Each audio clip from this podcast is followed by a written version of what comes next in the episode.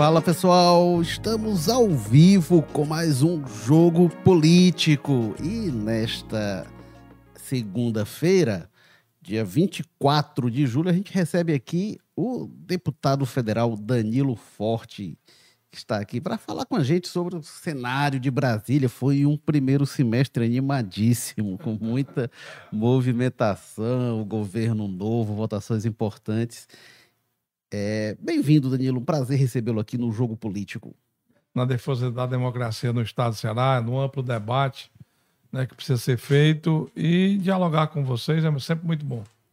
Obrigado. A gente tem conversado com o Danilo, estava semana passada no Povo News, semana passada também deu entrevista na Rádio Povo CBN, mas é sempre melhor estar tá aqui ao vivo, estar tá aqui junto da gente. E recebemos também a Júlia Duarte, que é repórter Olá. de política. Bem-vinda, Júlia. Olá, bem-vindos, deputado. Vamos lá, né? Mais um papo. Pois é. é e quem está acostumado aqui a acompanhar o jogo político, a gente não tem hoje a presença do Walter George, que teve um contratempo, estava a caminho, não pôde participar. Não está de férias hoje, o Walter George. E o Carlos Maza, o voo dele atrasou. O Carlos Maza é, é, esteve aí, fez aniversário, a gente ia trazer o bolo aqui para ele, mas é, o voo dele não chegou a tempo, ele foi comemorar em outras paragens o aniversário dele. O bolo deu bolo. Pois é. A gente está sempre ao vivo no Jogo Político, todas as segundas-feiras, às 14 horas, no YouTube, no Facebook, nas redes do Povo. E depois a gente está no formato tradicional nas plataformas de áudio, né? No Spotify, Amazon, enfim. Você acompanha no formato que você mais gosta. E bom, é... Danilo, é... vamos logo fazer um panorama do que foi Brasília neste é, primeiro semestre. A gente teve um semestre que começou ali com o 8 de janeiro, aquele furacão que foi, a posse do Lula, né, o novo governo. Foi muito diferente o Congresso eh, nesses seis meses do que vinha sendo no governo Bolsonaro? Eu acho que é uma evolução, né? Eu, eu sou muito otimista no, no que eu faço. Ninguém pode ser tolo, mas otimista a gente precisa ser sempre. E eu acho que é, o Congresso, desde quando, lá atrás, em 2014, 2015, quando eu fui relator da LDO, que criamos a emenda individual impositiva, a gente já criou ali com uma perspectiva de exatamente diminuir a dependência do poder central é, com relação ao mando das atividades do Congresso Nacional. E ano após ano vem evoluindo essa autonomia e esse debate. Esse Congresso talvez seja um dos congressos mais reformistas da Constituinte para cá. E, logicamente, que foi eleito num, num governo à direita e está construindo uma governabilidade num governo à esquerda. Né? O 8 de janeiro foi um desastre. Um desastre para o Brasil, uma data para ser esquecida no calendário nacional. Né? Porque quem fez o 8 de janeiro pensando que ia dar golpe se ferrou. Né? Quem foi vítima do 8 de janeiro criou uma instabilidade que aguçou ainda mais a radicalização e a polarização. E essa polarização é nefasta. Né? Ela não ajuda ninguém para frente. Ficar o presente brigando com o passado impede que a gente avance numa Constituição nova. E o Brasil precisa avançar numa Constituição nova. O modelo de governo de coalizão ele se exauriu. Né? Tanto é que o toma da, da cá, hoje, né, ele já não tem a mesma eficiência que tinha no passado. Hoje tem que ter debate, hoje tem que ter diálogo, hoje tem que ter proposta. E em cima dessas propostas, eu acho que nós tivemos alguns avanços muito significativos. Eu acho que a reforma tributária é um benefício para o Brasil enorme. Né? Enorme. Ninguém ainda sabe quantificar o quão benéfico vai ser a aplicação dessa reforma tributária no futuro da economia brasileira. O Brasil perdeu competitividade a nível internacional. O Brasil vive no mesmo modelo econômico de 500 anos atrás, de exportação de produtos primários. Né? O Brasil tem uma onda de desemprego grande, de insegurança alimentar, sendo o segundo maior produtor de alimento do mundo. Um país que tem um potencial no campo da transição energética inigualável e fica marcando passo exatamente porque não, avança na simplificação, na desburocratização e na competitividade perdida, principalmente para a carga tributária. Não é à toa que todo dia a gente diz e repete que nós temos uma, das maiores cargas tributárias do mundo e não se faz nada para mudar essa carga tributária. Eu, quando fiz a lei no ano passado, que baixou os impostos da gasolina e da energia, e você lembra muito bem, a energia, a gasolina estava quase R$ reais e nós baixamos para menos de 5, e a energia a gente baixou mais de 25%, apesar dos estados terem trabalhado tanto para manter a bitributação, que agora a reforma tributária acaba, a gente provou para o Brasil que baixar imposto é bom. Tanto é que naquele período a, inflação cai e o PIB cresce. E agora o governo voltou, reonerando os impostos, né, voltando os impostos federais, no caso do governo federal, estimulando os governos estaduais a aumentarem a alíquota do ICMS. E o que é que aconteceu? Quando se esperava que o, o PIB ia ficar positivo no mês passado, o PIB ficou negativo, menos 2%. Houve uma diminuição da geração de riqueza no Brasil. Isso só vem a comprovar cada vez mais que o Brasil precisa aprender a lição. Ninguém consegue mais conviver com essa carga tributária. E esse saldo de qualidade foi o Congresso. O governo só incorporou a bandeira da reforma tributária depois que viu que ela era boa para o próprio governo. Mas inicialmente o governo, tanto Lula como Haddad, estavam na tecla de bater no aumento dos impostos. Quem quiser participar, pode comentar lá no YouTube do O Povo que eu vou trazer aqui ao vivo.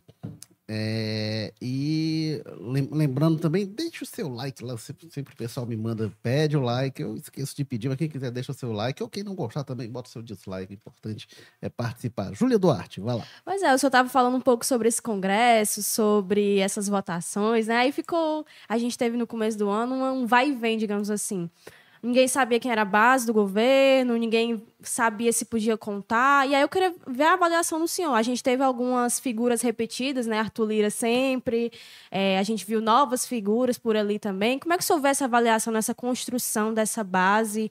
É, União Brasil votou junto, depois muita gente reclamou também dessa articulação. Como é que o senhor vê esse momento e esse momento final agora da reforma tributária? Obrigado, Júlia. Amor incondicional só de mãe na política não cabe amor incondicional. Né? Eu sempre defendi a independência e a harmonia dos poderes. A harmonia respeitosa. Né? Então você não vai ver nenhuma passagem minha de agressão a ninguém na política. O que eu acho é que a gente precisa dialogar em cima de propostas, né? em cima de projetos. Né? E essa figura do toma lá da cá que eu falei na resposta passada, ela cada vez vai diminuindo a importância e o tamanho dela. E isso se reflete, inclusive, na construção de bases políticas. Eu sou parlamentarista. Eu acho que as bases elas são em função do desejo da sociedade. Né? E nesse momento de transição política no Brasil, nós vivemos uma incoerência. O governo elegeu um poder executivo à esquerda e elegeu um Congresso Nacional mais conservador, mais à direita. Tem um choque. Então, isso exige o quê? Não é a compra do, da consciência do deputado, nem do apoio é, orgânico em troca de cargos. Existe uma combinação em cima de projetos e de propostas que podem ser executadas. Tanto é que nós votamos a transição. A PEC da transição, que o PT, quatro meses antes, tinha sido contra. A PEC, né, que a gente fez, inclusive, para aumentar, o, naquela época, Auxílio Brasil, que depois virou Bolsa Família de novo. Para, inclusive, dar o Bolsa Taxista, o Bolsa é, Caminhoneiro, que eram categorias que tinham sofrido muito durante a pandemia, foi o mesmo PT que depois veio votar e pedir a PEC da transição, que deu 150 bilhões para o atual governo, inclusive iniciar esse ano. E é o dinheiro, inclusive, que está sendo usado agora no Bolsa no Minha Casa Minha Vida e que está pagando o Bolsa Família. Então, quando você tem uma necessidade que precisa de um diálogo político, o Congresso nunca se negou. Né? Nós votamos, inclusive, matérias que foram importantes dentro da pauta econômica.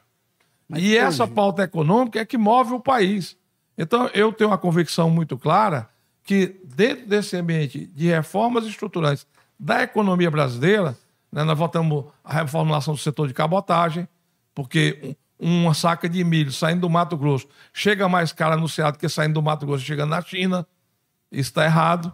Né? Então, nós votamos um novo modelo de cabotagem. A minha luta pelas energias renováveis é uma luta que tem tido né? inclusive aí está aí a discussão do hidrogênio verde, que vem em cima exatamente daquilo que eu estava discutindo lá atrás, que foi a minha pauta, e que é a alternativa e o caminho que o Nordeste tem para superar um ciclo econômico de dependência né, e de, de, é, desequilibrando todo esse parâmetro que, que, se construiu no Brasil de ser uma região eternamente pobre. O que vai mudar isso é a energia do sol e do vento, que hoje é a energia mais barata do mundo, é o sol e o vento do Nordeste brasileiro. Agora a gente precisa quê? Precisa avançar na linha de transmissão, tirar os impostos da energia, fazer com que ela chegue barata para a produção e aí sim ter uma política de reindustrialização. E eu não tenho dúvida que o Congresso vai votar isso. Então eu acho o seguinte: base consolidada não tem, não terá e dificilmente será construída da forma orgânica no tomar lá da cá. Base para votar as matérias dentro dos princípios da reforma e focando principalmente na economia, que é o que muda a vida das pessoas, pode ter certeza que o Congresso vai votar. O deputado, justamente sobre esse ponto, eu queria entender melhor como é que está hoje a correlação de forças no, no, Congresso. A gente viu algumas votações, a reforma tributária, por exemplo, mas outras antes até, maioria estrondosa a favor da proposta. É, em outras, quando foi a votação sobre o marco do saneamento, o, o governo sofre derrota. O que, que aconteceu, principalmente ali de maio, quando a gente começou a ter votações mais importantes? O que, aconteceu é, é, na Câmara dos Deputados, com a base governista na Câmara dos Deputados, o governo avançou no diálogo e tem hoje uma base mais sólida? Ou isso, isso é circunstancial? Ou é a força do Arthur Lira, que se de repente se o Lira tira esse apoio, o governo não tem esse, esse, essa votação? Eu acho que primeiro é a pauta. Então, por exemplo, no marco do saneamento. O marco do saneamento, quando foi do ponto de vista de abrir espaço para a iniciativa privada, se votou. Quando criou-se um ambiente de tentar fazer a preservação das empresas estatais que têm dificuldade é, em expandir, a CAGES está aqui há quantos anos?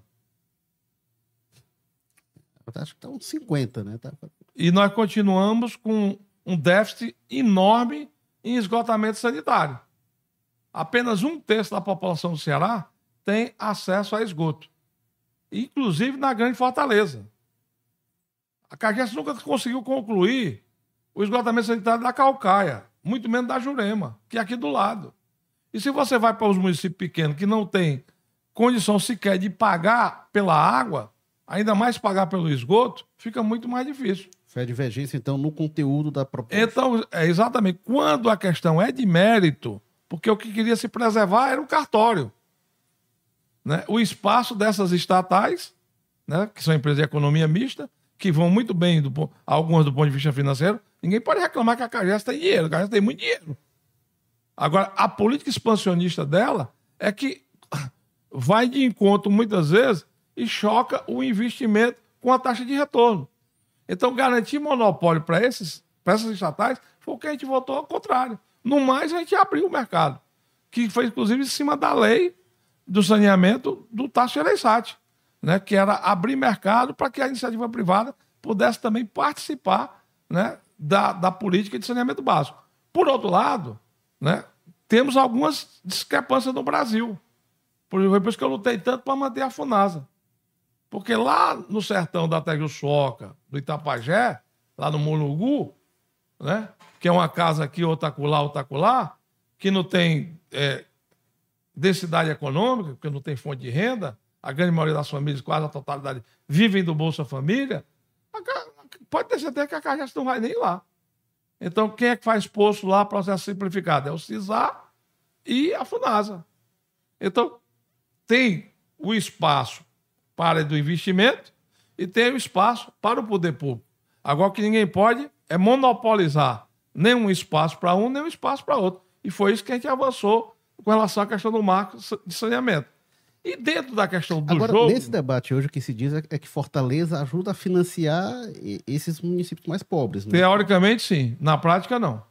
Teoricamente, Fortaleza era para pagar a conta dos mais pobres. Só que Fortaleza hoje não paga nem a conta do, da própria Fortaleza. Você vai andar na periferia de Fortaleza, você vai encontrar milhares de casas que não têm acesso à rede de esgoto. Milhares. Né? No, a, a, o projeto de, de saneamento ambiental do, do, da região metropolitana, que é o maior projeto que teve no Brasil de saneamento ambiental, foi do Managuapinho.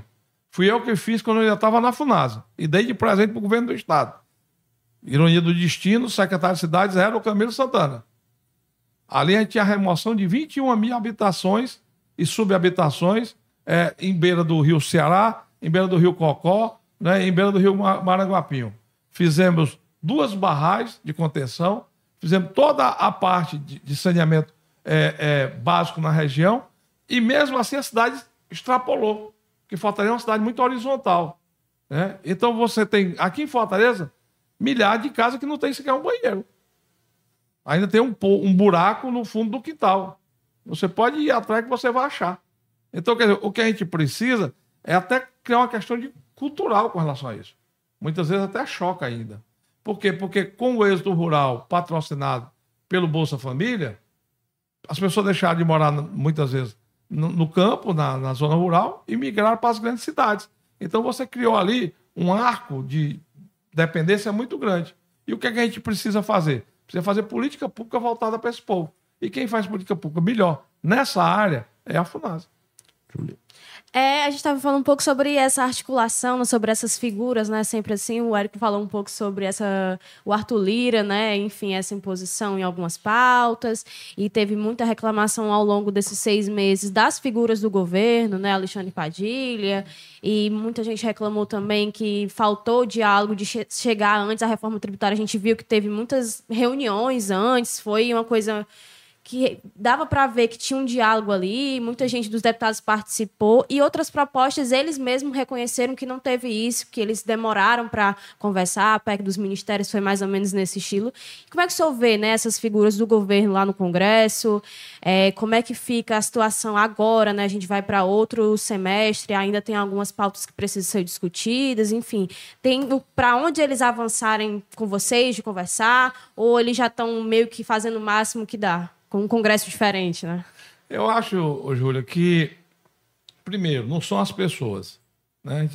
A política personifica muito, mas é muito mais o contexto do que as pessoas, que são as pessoas. Se o governo, no primeiro momento, em vez de estar tá brigando para reonerar a folha, tanto é que o governo, das sete medidas provisórias da primeira leva, ele só conseguiu votar duas, né? que foi a reforma administrativa, mesmo assim, nós impedimos a extinção da FUNASA, né? E teve a outra que fala do Bolsa Família. E teve a do Minha Casa Minha Vida também, desculpa. Então, o governo conseguiu votar três. Das sete primeiras que foram editadas no dia 2 de janeiro. As outras quatro caducaram. Por quê? Porque o governo começou com uma pauta de confronto. Aumentar imposto, né? aquela decisão da, da reoneração. Então, tudo isso criou foi uma distância. E ainda vê se esse dia nefasto, que foi o dia 8 de janeiro, que aí aumentou a polarização. Então eu acho que com o tempo, o tempo é o senhor da razão, já dizia o Paulo de Mello, né? O tempo conseguiu fazer com que o governo entendesse que era muito melhor fazer uma pauta construída que tivesse reciprocidade do que fazer uma pauta de cima para baixo e de fora para dentro. A estratégia, no primeiro momento, o governo errou, então, o senhor acha? Com certeza. Faltou diálogo. Né? No segundo momento, já de, depois do, do insucesso das medidas provisórias, né, o governo até diminuiu o ritmo das medidas provisórias. Você pode perceber que hoje o governo está mandando muito menos medidas provisórias para o Congresso Nacional do que mandava no passado. E até mesmo agora na reforma tributária, o que era mais questionável que são as alíquotas. Inclusive, eu vi no Jornal o Povo já hoje de manhã, alguém na, na Rádio do Povo aqui na CBN, é, falando de alíquota de 28% com relação à prestação de serviço. Ele não sabe quanto é a alíquota. Quem falou ali disse uma grande bobagem. Porque as alíquotas não foram definidas. Só por isso. As alíquotas só vão ser definidas por lei complementar depois de votada a reforma tributária. O que nós votamos foi princípios. Nós não votamos nenhum alíquota determinado. E já botamos também que dentro das alíquotas tem a, a essencialidade, né? os produtos essenciais, por exemplo, cesta básica, vai ficar totalmente isento, que só isso aí já justificaria votar a reforma tributária, porque eu fiz a feira, Não sei se vocês viram meu vídeo. Eu fiz uma feira de 59 reais, uma, uma cesta básica. Comprei uma cesta básica. Fui no supermercado. Fiz de propósito. Quando eu peguei lá a nota, estava lá. 20, 21,4% eram impostos. Não, 31,4% eram impostos. Isso dava mais de 18 reais numa cesta de 59 reais. Quase um terço. Aí o que, é que eu fiz? Ó, com esse dinheiro aqui que vai deixar de pagar, dá para uma pessoa do Bolsa Família, do Cade Único, comprar uma bandeja de ovos, um peito de frango, uma bandeja de carne moída. Dá para o cara melhorar a feira dele, a cesta básica dele. E totalmente isento. Então, quer dizer, só isso aí que ficaria. E a gente está sabendo que você tem uma modelagem própria do Congresso Nacional. Né? Esse viés da economia é um viés que cai bem no Congresso Nacional. Né? Quando eu fui chamado pelo governo para dialogar, depois que eles viram e perderam a extinção da FUNASA, o próprio Padilha, e eu tive com o Rui Costa, tive com a Miriam Belchior, discutindo a questão da FUNASA. Eles me chamaram, até pela própria experiência vivida minha lá, talvez eu tenha sido o diretor o presidente da FUNASA mais longevo de toda a história dela, passei quase seis anos lá, é quase dois anos como diretor executivo e quase quatro anos como presidente. Então, eles me chamaram, inclusive, para discutir um, novo modelo. E eu fiz, inclusive, a proposta que está sendo executada do presidente interino, de uma comissão técnica, para fazer agilidade e dar eficiência à execução dos projetos, foi uma proposta que a gente apresentou lá dentro da, da SRI. Então, em nenhum momento, em nenhum momento, nós falamos de cargo. Em nenhum momento. Olha que bacana. A única exigência que eu fiz foi o seguinte: que tivesse a representação de técnicos da FUNASA na área administrativa, na área jurídica e na área de engenharia, que é o triplé, o triplé que sustenta a instituição. Então, quer dizer, você tem condições de construir governabilidade sem ser brigando por cargo. Trazer aqui algumas participações no nosso YouTube. A Rosângela diz aqui: fico impressionada com o adestramento de alguns legisladores. Acredito que esses deputados que não cumprem sua missão como representantes do povo serão expurgados da política brasileira. Não disse, está falando aqui do senhor, Danilo, mas enfim. Aí o George. Eu adestrado é difícil. Aí o George fala aqui: o deputado federal mais atuante do Brasil é do município de Itapajé. Parabéns, Danilo Forte. E o Emerson Cavalcante comenta aqui: deputado não é só aumentar imposto, mas também reduzir ou racionalizar os gastos desse estado paquidérmico que temos. Quem quiser, comenta lá no YouTube. Eu queria pegar, Danilo, essa questão do, dos cargos que o senhor fala, né? Que o senhor disse que o toma lá da cá, ele, ele perde impacto. E, e, eu queria saber, assim, um dos grandes debates na base governista e no Ministério, até teve mudança ministerial agora no Ministério do Turismo, né?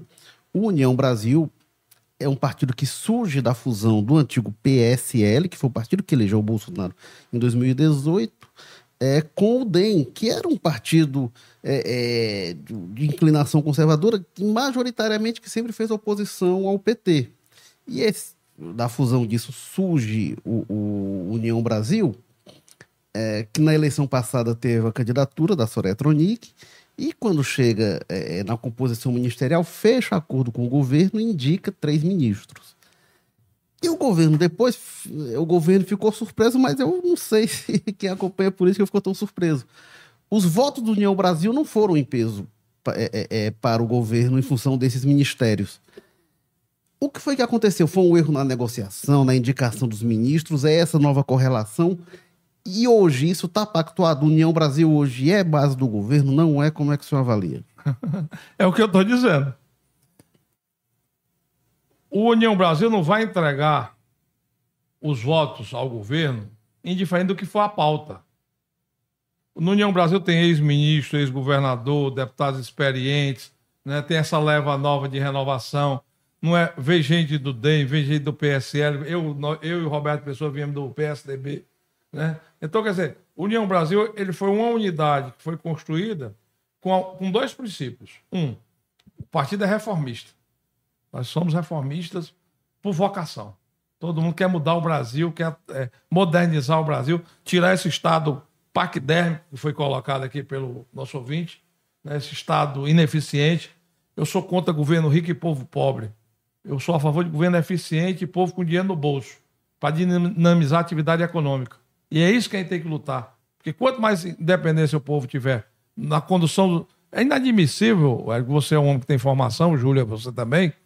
Nós temos no Brasil de hoje 14 estados que tem mais gente pendurado no Bolsa Família do que trabalhando em carteira assinada. E no Estado de nós temos 160 mil pessoas a mais no Bolsa Família do que trabalhando em carteira assinada. Essa conta não se sustenta. E ela só vai sustentar se a gente tiver eficiência e mudar a economia. E para mudar a economia, a gente passa pela redução dos impostos, passa pela questão do, do barateamento do principal insumo que a indústria tem, que é energia. Né? Tá aí as indústrias fechando. A nossa luta para manter a Paquetá em Pentecoste, Itapajé, é, Uruburetama, Apuiarés e Irauçuba, que é a maior empregadora ali do Vale do Cru, da minha região, foi inclusive uma compreensão que justiça é feita que o humano teve de fazer uma antecipação de crédito para a empresa não fechar, porque seriam mais de 5 mil pessoas desempregadas só no Vale do Curu, como aconteceu na, rua, na Riachuelo, que fechou 2 mil oportunidades de emprego. E como é que a gente vai mudar isso? É mudando o país. Então, esse debate, esse enfrentamento a gente faz. União Brasil não teve uma reunião para deliberar apoio a governo Lula, nem a governo nenhum. Não teve reunião da, da Executiva Nacional, não teve reunião do Diretório Nacional, não teve reunião da bancada, não teve reunião da bancada do Senado. O que aconteceu? Foram pescar dentro das bancadas do União Brasil pessoas para vir para dentro do governo. Tanto é que está aí a coitada da Daniela, que é uma pessoa de bem, né? Ela foi indicada pelo Lula. Que ela já, tinha, já apoiava, né? Ninguém nem sabia que, por exemplo, ela é cristão novo na União Brasil e já virou ministra porque tinha apoiado o Lula na Embaixada Fluminense. Né? O, o, o Valdez é indicação do União Brasil e nem filiado da União Brasil é. Ele é filiado ao PDT do Ciro. Agora... Então, quer dizer, então, essa história de dizer que a União Brasil tem três ministros, isso é balela. Né? Então, assim, é porque tem três pessoas de camisa azul, é todo mundo do Partido Azul? Não. Essa Você, coisa. De... O veste azul, outro veste rosa, outro veste da cor da Barbie, agora que tá na moda. E essa operação que substitui a, a Daniela do Vaguinho pelo Celso Sabino no Ministério do Turismo, isso agradou a União Brasil? Assim, ele, ele tá mais próximo do governo com isso ou não resta dúvida que o Sabino tem muito mais convívio com a bancada, né? E tecnicamente tem um, um, um preparo diferenciado. O Sabino é auditor fiscal concursado. Ele não é um, um qualquer, né? Ele é um cara preparado, né? Ele tem um bom diálogo dentro da bancada, ele vai ajudar o governo nessa, nesse diálogo, mas, por exemplo, tem pauta que, se ele chegar lá para defender uma tese sobre invasão de terra, ele bate e volta do mesmo jeito que foi. Porque dentro da União Brasil não vai conseguir abrigo para votar uma matéria desse tipo. Não vai conseguir. Então, eu acho o seguinte, que é, é o que eu falo desde o início. As coisas mudaram. E o, o governo tem que entender isso. Né? O governo hoje, o Brasil de hoje, não é o Brasil de 2005, quando teve a crise do mensalão. Que foi quando o MDB entrou no governo de Malicuia e deu governabilidade para Lula naquele momento. E até melhorou o governo do Lula, tanto é que ele estava numa dificuldade no primeiro mandato, conseguiu se reeleger e saiu no segundo mandato com mais de 80% de aprovação, inclusive fazendo a Dilma presidente da República. Então, quer dizer, hoje não é a mesma coisa. Tudo mudou. Né? A, até a relação da comunicação hoje é muito diferente. Então, quer dizer, as redes sociais naquela época não existiam. E hoje você está prestando conta o tempo todo. É o dia todo você falando para a rede social, o dia todo aparecendo notícia. Então, quer dizer, hoje a cobrança também é diferente. E essa postura se reflete no parlamento. É natural. Então, tem deputados que foram eleitos pela direita que vão ficar ali é, é, é, numa situação em que, quando vota uma matéria mais à esquerda, tem que prestar conta com o seu eleitor. E vice-versa. Tem o eleitorado de esquerda, né, que quando for votar uma matéria de, de reforma, tem que se explicar por que é está votando. E aí, qual é, qual é o grande bacana da política? É a capacidade de construir consenso. Quanto mais você consegue construir consenso na política, e só, e só consegue consenso com diálogo. É, o União Brasil é um partido tão complexo, né, que tem lá, ocupa espaço no ministério, mas um dos filiados à União Brasil é o Sérgio Moro, né, o senador Sérgio Moro. Para o Moro votar no governo Lula, haja ministério, né? Acho que vai... Não, não vai ser ministério. Esquece. Pode dar. Ca... O Banco Central. Eu até brinquei. Nesse negócio da FUNAS, eu brinquei lá. Porque, não, mas as atividades da FUNAS se confundem com as atividades do Ministério das Cidades e tal, e tal, e tal. Isso, olha, atividade pri privativa dentro do governo federal, só a da Casa da Moeda. O resto todo mundo faz tudo. Porque o turismo faz saneamento, a cidade faz saneamento, o desenvolvimento regional faz saneamento. Então, quer dizer, a saúde faz saneamento. Então, cada, cada é, ministério tem suas particularidades de atuação. Então, voltando aqui, é, não é a questão de entrega de ministério hoje. Não é. Pode dar o ministério que quiser. É questão de convencimento e capacidade política de fazer o diálogo. Júlia Duarte. É, você estava falando um pouco sobre esse, essa mudança, né? Eu só acho que o governo Lula 3, né, veio com esse entendimento de ainda no entendimento passado de que as coisas estavam iguais é, e tentou impor para vocês, né, para um congresso que era diferente, é, essa dinâmica? Ou o senhor tem o entendimento que eles tentaram mudar a longo prazo, ou eles já sabiam que ia ter um enfrentamento diferente, né? Porque a gente está vendo essa questão dos ministérios, tá, o senhor está dizendo que talvez nunca vá acontecer realmente do União sempre estar tá votando todas as pautas do governo. Só acho que veio o governo já veio com isso, né? Com esse, digamos, esse vício de achar que as coisas eram iguais? Vício de origem. eu acho que sim, eu acho que é, é muito comum na, nas pessoas, né? O, o, cara só joga por um lado do campo. Né? Quando manda jogar do outro lado, no começo é difícil ele se adaptar. Com esse ponta direita do Ceará pela direita é muito bom, pela esquerda, coitado. Né? Sempre tem dificuldade, coitado do meu Ceará. Então, quer dizer, isso é fato. Então, quer dizer, você tem uma formação política, né? Ali dentro da formação política do próprio PT. O PT tem uma mania muito grande de ser hegemônico. Né? O PT sempre achou que ele é o dono da bola e ele tem que saber tudo e fazer tudo sozinho. E não é assim. A sociedade é complexa. Né? Tem os seus diversos segmentos que também estão representados nela. Né? E ninguém pode jogar a, a bacia com o menino dentro. Ninguém pode simplesmente ignorar as outras forças políticas que o Brasil tem. E todo mundo está irmanado, está todo mundo percebendo a dificuldade do Brasil de sair da mesma coisa. Né? Quando eu nasci, o Brasil era o país do futuro. Eu já estou com mais de 60 anos de idade e o Brasil ainda é o país do futuro. Eu quero o Brasil o país do presente. Eu quero o Brasil de hoje. O Brasil é o segundo maior produtor de alimento do mundo, é o maior exportador de minério do mundo. Né? E essa riqueza não chega para o povo brasileiro. Onde é que está isso? É, o que é que justifica, Júlia? Sair, o Brasil participar no comércio mundial de minério de ferro em 18%, e no comércio mundial de aço, que é só esquentar o ferro, na metalurgia, o Brasil não participa nem com 4%. Então, uma coisa errada. A gente exporta o algodão do Mato Grosso e compra uma roupa da China mais barata do que uma feita aqui. Onde é que, tá, onde é que cabe isso na cabeça de alguém, meu Deus? Pelo amor de Deus. Então, quer dizer, a gente precisa entender o tamanho que a gente tem né, e saber construir esse país para nós brasileiros. Então tem gente que é contra. Tem, tem gente que está falando contra a reforma tributária. Quem é que está falando? Principalmente os ricos. Ou então algum intelectual que trabalha para algum rico. Porque num país que eu vou comprar uma cesta básica, pago 30% de imposto, e o cara compra um avião e não paga imposto. Você sabia que um avião não paga imposto? Olha que bacana. E você já viu algum, algum pobre numa fila de supermercado para comprar um avião? Não vai ver nunca. Então, quer dizer, o jogo da política é esse. Agora tem que ter discernimento e coragem de fazer a mudança. E o Lula, justiça seja feita. O Lula é um homem corajoso. O Lula é um. Ele, ele, ele sabe da política. Por isso é que ele, menos de 100 meses, ele já mudou. Já está. Não, temos que rever. Temos que rever assim. Fulano já é mais bonitinho. Né? Não pode tratar todo mundo mal e tal. Está parando as arestas ali dentro do próprio PT.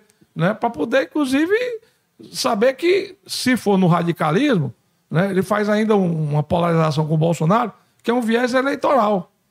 Só que ele também sabe que o Brasil quer descer do palanque. Não adianta. O Bolsonaro fez com ele, ele vai fazer com o Bolsonaro e o país não vai para frente. Nós não vamos pagar essa conta. Danilo, deixa eu puxar aqui para o Ceará, né? A gente falou de Brasília. No Ceará, o União Brasil é oposição, né? Tanto ao governo Almano quanto ao Sarto. Queria que o senhor falasse sobre isso. E o que é que o senhor está achando desses seis meses de Almano e o Sarto aí, indo já, já, já no penúltimo ano, indo para o último ano deste mandato?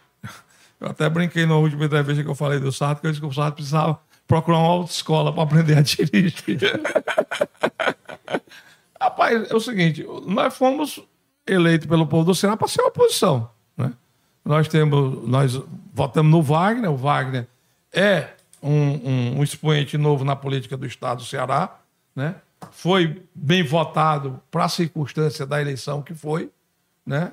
a gente até tinha uma expectativa maior, mas foi frustrada pelo movimento e a onda Lula e PT né, no final da campanha, que foi, veio com muita força e acabou a eleição no primeiro turno. Existia uma expectativa muito grande que a gente conseguisse levar a eleição para o segundo turno, não conseguimos.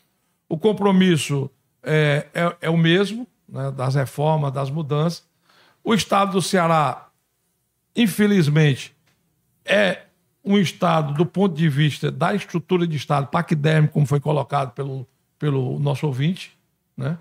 O estado está muito inchado. É difícil você encontrar no Ceará hoje um ex-prefeito de cidade média ou grande, ou um ex-deputado, ou um ex-político de tradição que não seja empregado do governo. E quem paga essa conta somos nós. E nós não podemos pagar essa conta.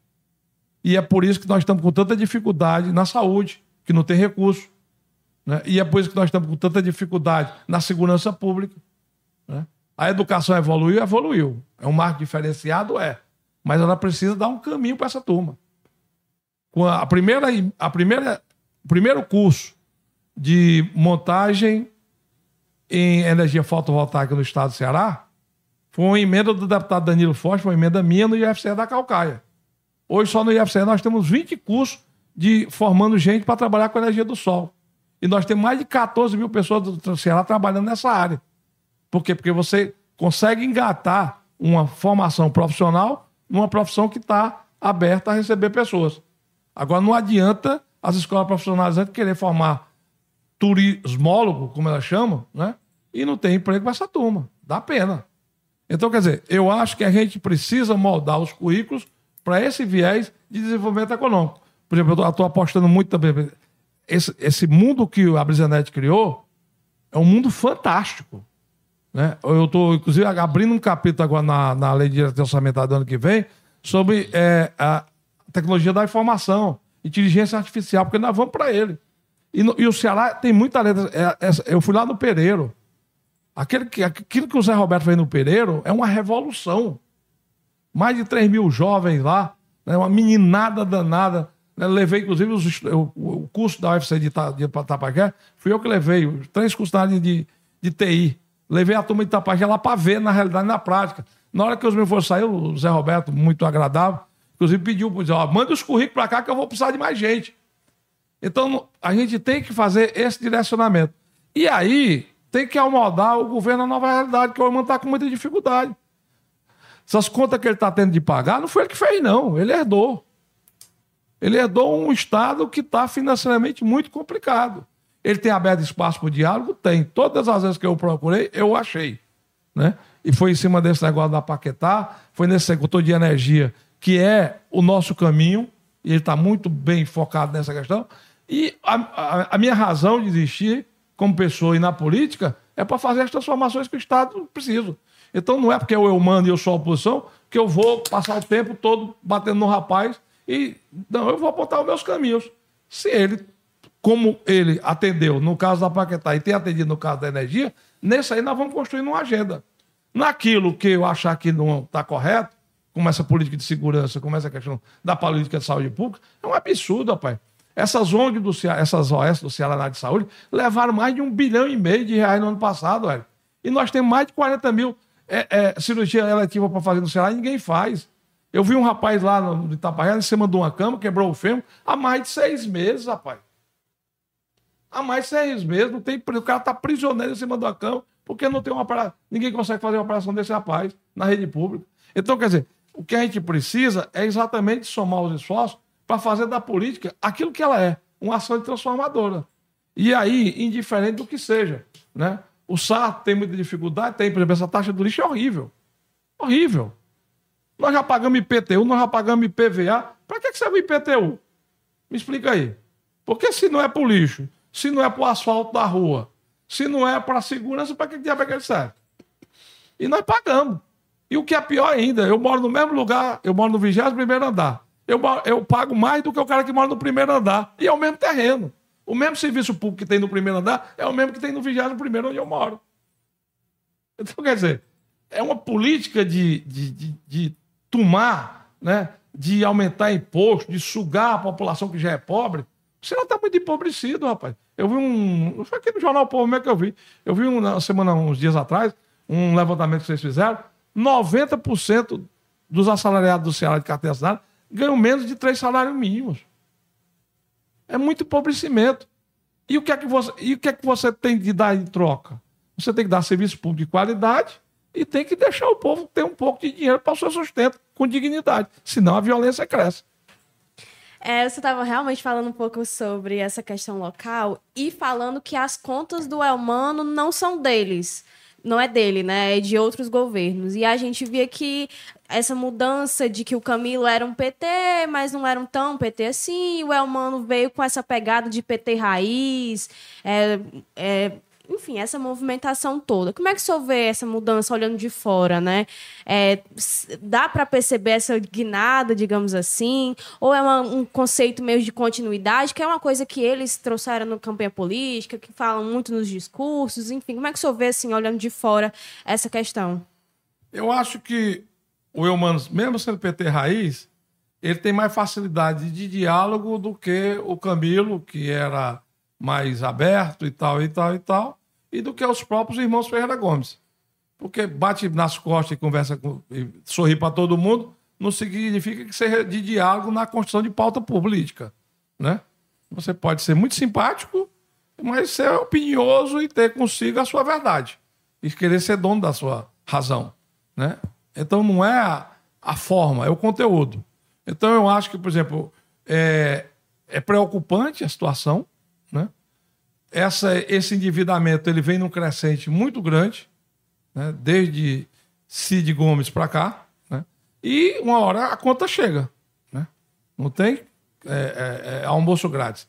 Então, quer dizer, foi muita coisa faraônica, de pouca serventia, e não vou nem falar do desperdício, porque esses tatuzões é uma imbecilidade, esse aquário da Pariracema é outra imbecilidade.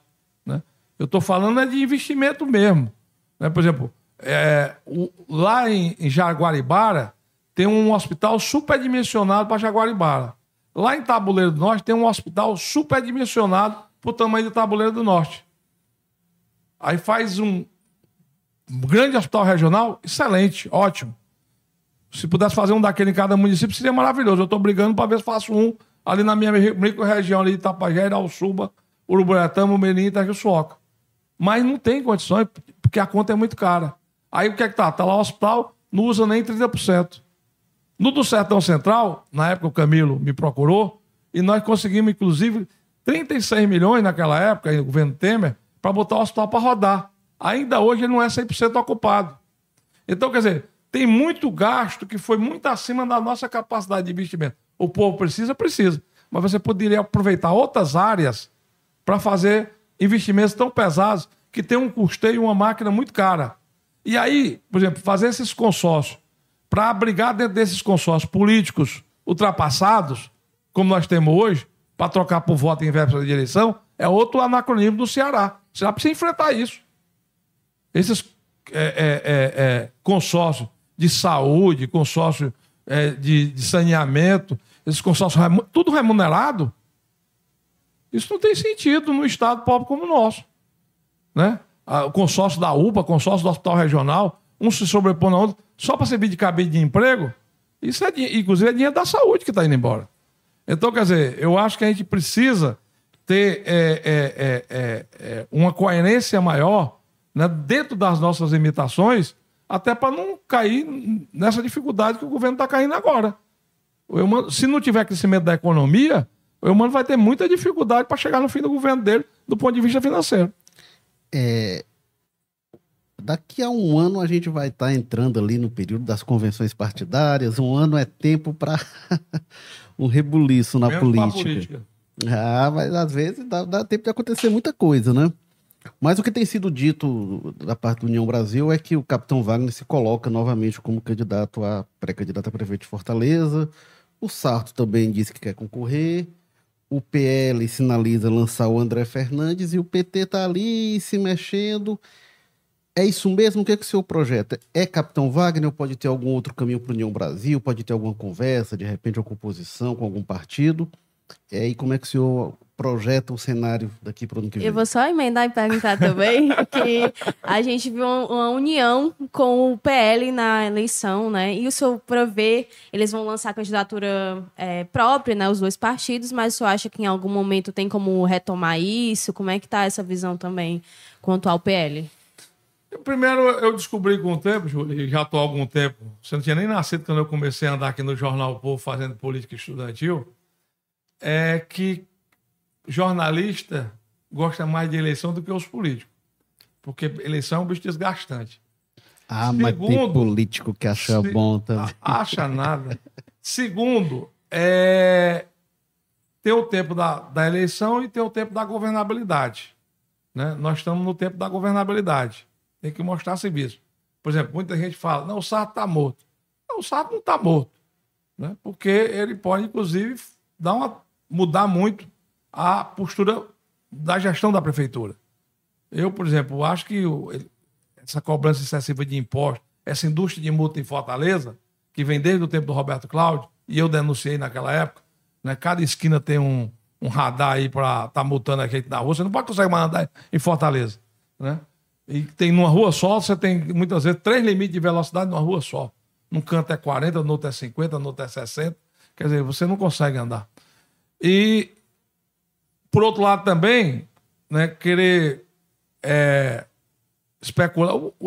No primeiro turno, quanto mais candidato tiver, melhor. Mais opção a sociedade tem. Né? E no segundo turno, se afunila aquelas forças que constroem algum tipo de identidade. Então, eu acho que, por exemplo, é natural, por exemplo, nós, no União Brasil, nós não temos nenhum candidato melhor que o Wagner. Não temos. Tem identidade com a cidade, já ganhou eleições aqui Inclusive, no primeiro turno da eleição de governador, ele foi o mais votado de Fortaleza.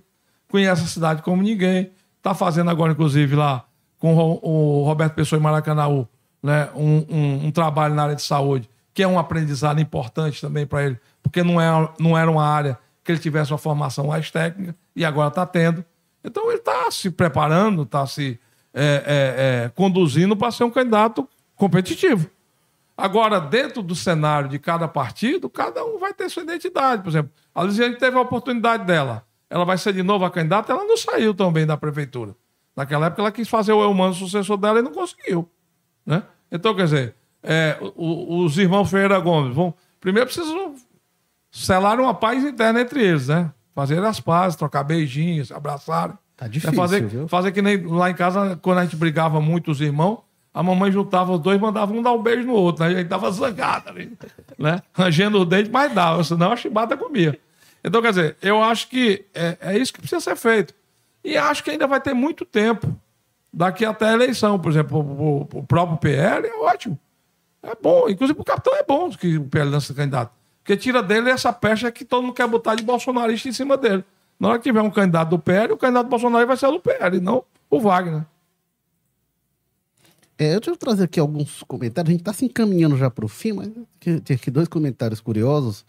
E aí, se o senhor quiser comentar, enfim, fica à vontade. Que é o Tobias diz aqui. Ainda do, do nosso é, é, assunto anterior. É, deputado, quem errou? União Brasil ao colocar interlocutores sem conexão com as bases ou o governo Lula que aceitou essa negociação sem ter certeza de representatividade dessas escolhas? E o Emerson diz aqui, traduzindo a mensagem do deputado Danilo Forte sobre a União Brasil. União Brasil quer ser governo, quer ser oposição e quer ser independente. Ou seja, quem de tudo, quem de tudo come está sempre mastigando. É melhor fazer uma dieta, né? pois é. É, é um entendimento que muitas vezes é equivocado. União Brasil, ele não pode ser governo na essência porque ele foi votado para ser oposição. No processo eleitoral daqui a quatro anos, na recomposição das forças, ele pode até construir uma outra frente e ser governo em 27, em 28, em 32, em 34. O União Brasil é um partido em formação. E o que eu mais trabalhei, inclusive fiz até um manifesto, não sei se você teve a oportunidade de ler, nas primeiras reuniões da bancada, que União Brasil tinha que zelar pela sua independência. Por quê? Porque a gente tem um programa claro com relação às reformas estruturantes. Nós temos um programa claro com relação ao desempenho da economia e o crescimento das oportunidades de emprego. E nós temos uma convicção clara que essa construção precisa ser dialogada com o conjunto da sociedade. Então, a União Brasil ele ainda não tem um, um, um apoio social para o que ele se propõe. O DEM tinha um diminuído tamanho, o PSL tinha um, mas mudou totalmente, radicalizou quando o Bolsonaro saiu do PSL. Os que vieram, por exemplo, o, o, o Celso Sabino também era do PSDB. Nós temos dentro da União Brasil uns 10 deputados que vieram do PSDB, né, que tem uma formação mais social-democrata. Então, inclusive, eu e a Fernanda Pessoa aqui, né, o Moza veio do MDB. Então, quer dizer, nesse aglomerado, a gente precisa dar um norte. E o norte passa necessariamente por uma construção programática que se vincule aos setores sociais da sociedade. Por outro lado, né, não foi eu nem do Lula nem da União Brasil. O, o, o, o, o diálogo é que foi mal construído quando se pensava que entregando a camisa para o jogador, ele ia jogar naquela posição e naquele time. E não é assim que funciona na política. A política funciona pela convicção, né? pela, pela, pelo embasamento de propósitos. Por isso é que tem é, muita gente que é, apoia uma posição, mas ao mesmo tempo não quer bater retrato com, com aquela posição. Isso é muito comum. Daí o rapaz fotografando, eu me lembrei disso. Então, quer dizer, fica constrangedor. Né? E horrível você estar tá num time, estar tá num grupo com constrangimento. Você não produz. E foi o que aconteceu no primeiro momento. Eu acho que com o andar da carruagem, com a evolução dos fatos, né, com um, um, um propósito mais amplo, porque, inclusive, o discurso que elegeu Lula era o da frente ampla. Mas na imposição da partida do governo, foi uma imposição muito clara, dentro daquilo que o PT da Dilma propunha. Por isso é que ela ficou falando só. Foi por isso que ela ficou falando só porque queria impor uma agenda para o país que o país não comportava. Então, de novo, cair no mesmo. Ninguém mais duas vezes na mesma curva. Né? Então, de novo, querer propor essa agenda era levar para uma radicalização que ia levar para um isolamento. E o Lula, sabidamente, experiente, como ele é, né? e tem muita gente experiente no governo, Padilha é experiente, o Jacques Wagner é um cara experiente e, sabe lidar com, com, com oposição, sabe dialogar. Então, tem que aproveitar essas pessoas que têm mais habilidade. E o Haddad está dando um show. O Haddad hoje virou o queridinho, né, inclusive de todos os segmentos dentro do Congresso Nacional. Por quê? Porque tem a humildade, vai lá, comigo mesmo, conosco lá. Fez várias reuniões dentro da reforma tributária. Várias. Com humildade, sem passar a perna em ninguém, sem estar tá enganando ninguém, com credibilidade. Então, quer dizer, isso é que é o que vale, isso é o que marca. Então, Tobias e Hermes, pode ter certeza de que contra o Brasil nós não vamos votar. Agora vamos votar a favor do Brasil com convicção do que nós estamos votando. É, Júlia, sua última pergunta, a gente está se encaminhando aqui agora mesmo para o fim, sua última é, Você estava falando sobre União Brasil, vi um pouco dessa construção de outros partidos, aí me veio muito essa dúvida, né? A gente viu agora o PL perdendo deputados, alguns foram é, punidos, o, o, Yuri foi expulso, o Yuri do Paredão foi expulso da legenda. O se houver essa movimentação no União Brasil, já que a gente está falando sobre quem quer vestir a camisa, quem não quer vestir a camisa, quem quer ser independente, quem vai votar dependendo da pauta, se houver essa brecha, digamos assim, dentro do União, do União Brasil, ou tem espaço para todo mundo conviver sobre a mesma legenda? A União Brasil tem muita maturidade, porque é muita gente escolada. Muita gente que já viveu a política, que já tem experiência. Né? Nós não temos, assim, um, uma bancada de, de, de, de gente inexperiente. Tem até uma bancada de deputados novos, mas muitos já foram secretários de Estado, já foram vereadores, deputados estaduais. E a gente tem uma, uma, uma liderança, o Elmar Nascimento faz isso muito bem, de sempre estar tá unindo, sempre estar tá conversando, sempre estar tá dialogando e entendendo os posicionamentos de cada um. Né? Por exemplo, na reforma tributária mesmo, teve gente que começou contra a reforma tributária e terminou votando. Por quê? Porque entendeu que aquela pauta não era uma pauta do Lula ou do PT. Era uma, uma pauta do Brasil. Então, quer dizer, nós não temos esse espírito nem revanchista, né, nem punitivo, que alguns têm, por formação mais autoritária, isso é da formação de cada um. Né? Nós temos uma formação democrática, né, de compreensão, de entendimento e de construção de consenso. Esse, esse é, a, é a nossa natureza. Então, quer dizer, a gente precisa buscar esse amadurecimento. E diferente, né, eu não vou cuidar da minha família pelo modelo da família dos outros. Eu vou cuidar da minha família por aquilo que eu acho que eu tenho convicção que é o melhor para minha família. Né? É assim que a gente deve fazer. Então, se os outros estão fazendo, estão tendo essa postura, isso não é aconselhável, não é bom para o convívio interno. Vai ter muito problema interno. Porque às vezes você. É, é, é igual a castigo, né? Você às vezes tem a obrigação de dar uma repreensão no filho, mas você não pode castigá-lo ao ponto de criar um, um, uma distância sua com seus filhos. Né? Isso é em casa, é na sala de aula. Lá atrás, no tempo antigo, botava de castigo de joelho em cima dos caroços de milho, né? quando o menino não queria estudar. Hoje em dia, se for fazer isso, vai preso pelo conselho tutelar. Então, quer dizer, as coisas mudaram. É, a última pergunta aqui é, eu recebi do nosso colega Carlos Holanda, que sempre participa aqui, mas não está hoje na bancada, mas está na audiência aqui nos prestigiando. Grande jornalista. E ele é, pergunta aqui, deputado, é, é ele relembra é, é, a sua trajetória de alguns partidos. O senhor passou pelo PC né, lá atrás. Na adolescência. E, e é o que eu lembro, o senhor foi do MR8, não foi? Não. Esse carimbo aí eu não tenho, não. Ah, tá. Já, ele pergunta, você foi do PCdoB, depois PMDB, passou pelo PSB, mais recentemente DEM, PSDB, União Brasil. E ele pergunta aqui, como é que se deu o processo de desencanto do senhor com a esquerda? Não, não estou desencantado com a esquerda, não. Eu acho que do ponto de vista social, o programa da esquerda é muito bom. O que eu me preocupa na, na, na, na postura política mais à esquerda é exatamente a sustentabilidade desse processo.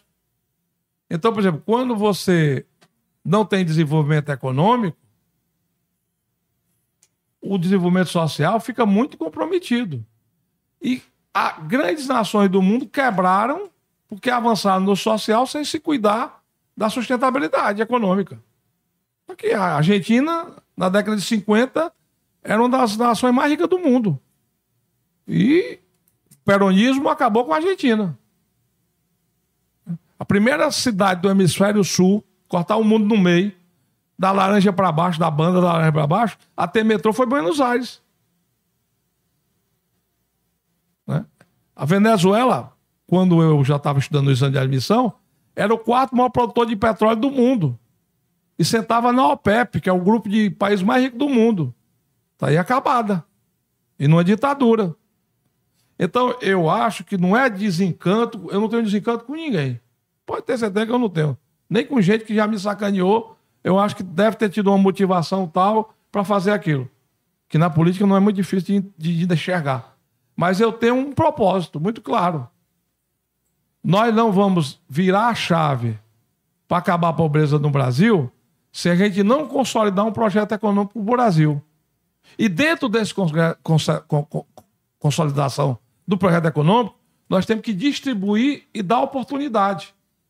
Essa minha política de mudança da energia, da transição energética para energia limpa, sol e vento renovável e hidrogênio verde mais na frente, ela é muito clara. Vai ser o primeiro momento no ciclo econômico do Brasil, depois da cana-de-açúcar, que o Nordeste vai se impor. Porque desde a cana-de-açúcar, há 500 anos atrás, que nós não temos um ciclo econômico do Nordeste duradouro. Desde aquela época. Então, quer dizer, eu tenho uma clareza muito grande dos meus propósitos. E não estou aqui para fazer, fazer enganação com o seu ninguém. O que eu estou aqui é exatamente tentando construir uma agenda que seja, por exemplo, eu votei Bolsa Família, eu votei Minha Casa Minha Vida, eu votei é, auxílio emergencial. Eu, eu votei porque votei na pandemia, inclusive fui o relator, e o PT era contra. Não queria nem deixar eu ler o, o documento lá, e eu dizendo, mas quem criou o Bolsa Família, quem primeiro trabalhou de política de distribuição de renda foi Eduardo Suplicy. Ele foi no meu gabinete e me deu um livro dizendo que é, distribuição de renda também gera e fortalece a microeconomia. E ele está certo. A mudança que teve do comércio e da cidade do interior do Nordeste se deve muito ao Bolsa Família. Eu não sou tonto de não ver isso. Agora precisa ser consolidado. e não vai ser consolidado enforcando a sociedade. Não vai ser consolidado aí, vai ser consolidado você irrigando e criando política de desenvolvimento econômico casado com o desenvolvimento social. Então não tem aqui desilusão nem com A nem com B. E as mudanças partidárias, muitas delas se deram, inclusive, porque eu estava nessa linha de projeto e os partidos ao qual eu entrei mudaram de lado. Mudaram de lado. Eu, aqui no Ceará mesmo teve três partidos eu, contra a oligarquia Ferreira Gomes e os partidos, na hora de decidir, iam votar no Ferreira Gomes. Eu disse, eu não vou ficar aqui. Não vou estar num palanque que não é o oportuno. Podia até ter né, recebido mais votos, trocado o meu apoio para o colégio eleitoral, como alguns fazem. O cara vai lá, entrega o partido e quer colégio eleitoral para ficar lá. Eu não faço isso. Nunca fiz. Eu sempre fui dentro da mesma linha. E quando fui chamado para dialogar, sempre fui. Este foi o Jogo Político, episódio 245. A gente teve na técnica aqui o Felipe Castro, que bota a gente no ar, comanda aqui as operações, e a participação da Júlia Duarte, a quem eu agradeço. Valeu, Júlia, mais uma vez. Sempre aqui. E obrigado ao deputado Danilo Forte, presença que a gente agradece demais. Bem interessante o debate. Obrigado, deputado. Obrigado, Érico. Obrigado, Júlia. Obrigado a todos que fazem o sistema O Povo de comunicação. Né? Eu tenho um, um, um respeito muito grande né, ao sistema povo de comunicação, desde a minha adolescência, Júlia, na universidade, que o povo sempre esteve ao lado da democracia. E olha que naquela época não era ser fácil. Era o Blanchard Girão ainda, o editor aqui do jornal, quando a gente começou a nossa luta pela liberdade né, no nosso país, para que a gente pudesse estar aqui conversando e dialogando sobre tudo o que a gente dialogou. Então eu acho que isso é importante. Nós não podemos abrir mão da democracia nem um milímetro. Né? Eu acho que é o bem mais importante para o nosso convívio, para a nossa harmonia enquanto sociedade. E a minha preocupação é a mesma, é que, que a gente consiga, no diálogo, construir um futuro para um país maravilhoso que é o Brasil. Eu sou Érico Firmo e semana que vem, 14 horas, a gente está de volta com o Jogo Político. Valeu, tchau.